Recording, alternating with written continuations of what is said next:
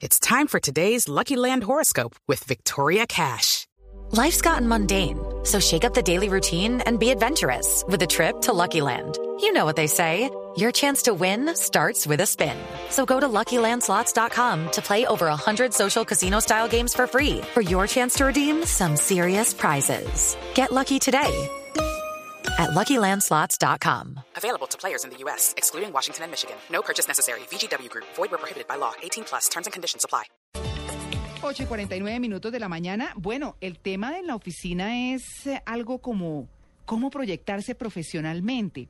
Y, pro- eh, y, pues proyectarse como en qué sentido. Es eh, cómo mostrarse, pero mostrarse en una aspiración laboral a través de la cual pues eh, a uno le den lo que merece y uno consiga lo que uno cree que merece, ¿cierto? En ese sentido, hemos invitado a la doctora María Fernanda de Amore, es gerente fundadora de Logros Cornerstone, eh, para hablar justamente de este tema de realizarse profesional y personalmente, ganando dinero y siendo feliz, que es el deseo pues común de la mayoría de los seres humanos, pero trabajando bien y haciendo buenos negocios. Esto tiene que ver mucho con cómo nos presentamos, con em, qué queremos, con qué vamos a lograr. Doctora Amore, muy buenos días. Muy buenos días, María Clara. ¿Cómo, cómo amaneció? Muy ¿Bien? buenos días a los, a los oyentes. Bueno, muy bien. Este tema, eh, porque digamos que la parte llamativa es, siempre le preguntan a uno, ¿usted a qué salario aspira? Entonces uno, uno dice, a tanto. Y hay mucha gente, y ese es el punto de la entrevista, que dice, bueno, mire, pues eh, dígame cuánto ofrece. O u otro tema puede ser eh, también eh, bajarse la misma persona el sueldo para poder conseguir el trabajo. ¿Qué hacer en esos casos? Si uno, sí, ¿qué es mejor? ¿Esperar a que uno le digan o esperar uno proponer? Sí. Bueno, recetas eh, escritas no, no existen, pero sí hay la tendencia cuando una persona está muy necesitada a bajarse, decir, bueno, yo me ganaba tanto, a mí no me importa que me paguen la mitad. Hmm. Este es un gran error porque pensar que por ganar menos vamos a conseguir más pronto un puesto no, no, no es una buena estrategia. Estamos hablando de proyectarnos y ser felices.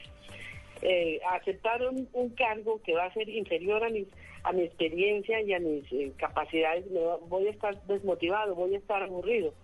Fuera de eso, si yo estaba acostumbrada a ganar el doble, siempre va a haber ahí un hueco y un eh, motivo de descontento que no va a ser satisfactorio. Las empresas tampoco quieren gente sobrecalificada para los cargos. Mm, ese es el puesto tema. debe ser o, o ni mayor ni menor a, a mi realidad. O sea que tampoco hay que quitarse del currículum eh, eh, eh, estudios y cargos que se hayan tenido y demás, pues para no descalificar en esa aspiración laboral. Sí, yo creo que uno debe ser sincero y, y como te decía, debe estar en un cargo que le, que le represente un reto, que le represente un esfuerzo, que le represente un crecimiento, pero que ni me vaya a quemar, ni me vaya yo a, a desmotivar, porque lo que hay que hacer y las responsabilidades son ya demasiado chiquitas para, para un puesto. Claro, Las empresas tampoco quieren gente sobrecalificada. Cuando mandamos gente que sabe mucho y que tiene mucha experiencia para un cargo de poca experiencia y que exige menos conocimientos, los mismos eh, empresarios, si son serios y cuidan la selección de su gente, pues van a decir, no, esta persona se me va a aburrir, va a estar pensando, va a estar buscando otro puesto que lo realice más. Por eso no es aconsejable. No sé si me quieres preguntar algo o si sigo comentando. No, eh, digamos que eh, por supuesto que tenemos inquietudes. En ese sentido es que escuché alguna vez a una mamá diciéndole al hijo, no, mi hijo, quítese eh, todos esos estudios y todas esas cosas para que pueda conseguir trabajo, porque pues el muchacho estaba en una situación eh, económica complicada y laboral complicada. Quítese eso para ver si así le dan más rápido. Eso tiene que ver mucho con lo que usted está diciendo y es justamente pues subvalorarse frente a una a la consecución de un trabajo que va a ser frustrante eh, en el momento en que se presente.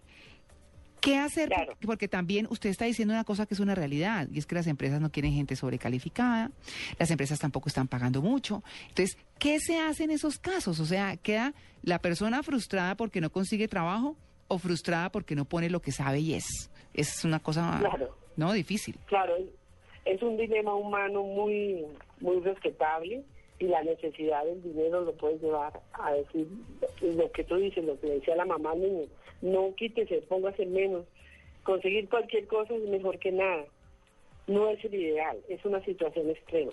¿Qué hacer? Yo creo que uno tiene el trabajo de conseguir trabajo es un trabajo serio, no es no es una cosa ligera, como muchas veces uno lo toma. Conseguir trabajo en Colombia es difícil, hay mucha competencia, hay gente muy muy preparada dentro de los jóvenes hoy en día se preparan, hablan varios idiomas, tienen varios posgrados, la competencia es dura, mucho más dura de lo que fue en generaciones anteriores. Pero eh, también hay, hay oportunidades, el país a pesar de todo sigue adelante. ¿Qué hacer? Yo diría que primero una labor de autoconocimiento. ¿Quién soy yo? ¿Qué sé? ¿Para qué sirven mis estudios? ¿En qué áreas? ¿En qué tipo de empresas? ¿En qué funciones? ¿En qué responsabilidades dentro de qué gremios? Claro, Eh, pero también diría yo que es un poco vender su ven- vender su currículo, vender sus habilidades. Recordemos que las empresas habitualmente tienen un presupuesto para contratar a una persona. Sí. Es decir, eh, alguien va a llegar a pedir 500 millones de pesos y uno tiene un millón de pesos para contratarlo, pues obviamente se sabe que, que, no. que no, Sí. ¿cierto? Pero sí se puede llegar a algún tipo de, de negociación dependiendo de sus habilidades y, y- y básicamente de lo que pueda aportarle al cargo, que uno pueda demostrar que le puede aportar a ese cargo al que está aplicando. Entonces, esto, Claro que sí. conseguir, conseguir trabajo es un poco, es, es una negociación, prácticamente. Es un gran trabajo y es un gran negocio, casi como el conseguir pareja, porque va a marcar tu vida Sí. privada, tu vida personal y tu vida profesional. Mm.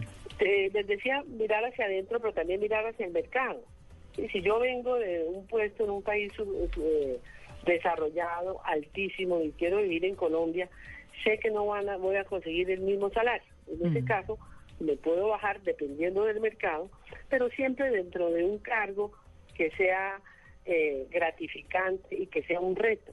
No dentro de un cargo, pasar de gerente a, a mensajero, no, no sería una estrategia. Obviamente, como les decía, mirar hacia adentro y mirar hacia el mercado. Claro, hay que hacer una investigación, sí. Sí, hay que hacer una investigación, es un trabajo serio conseguir Mm. trabajo. Mm. Eh, siempre hay que hacer una negociación. Nunca un cargo, un trabajo se debe conseguir solo pensando en el dinero. Por supuesto que es importante, pero donde yo no me voy a, a lucir, donde yo no me voy a sobresalir, donde yo no me voy a realizar, tarde o temprano, y más temprano que tarde voy a, voy a quedar por fuera. Claro. Entonces, eh, siempre es una negociación. Hay que aprender a venderse, como decían ustedes, y hay que Mm. aprender a negociar dentro de rangos razonables.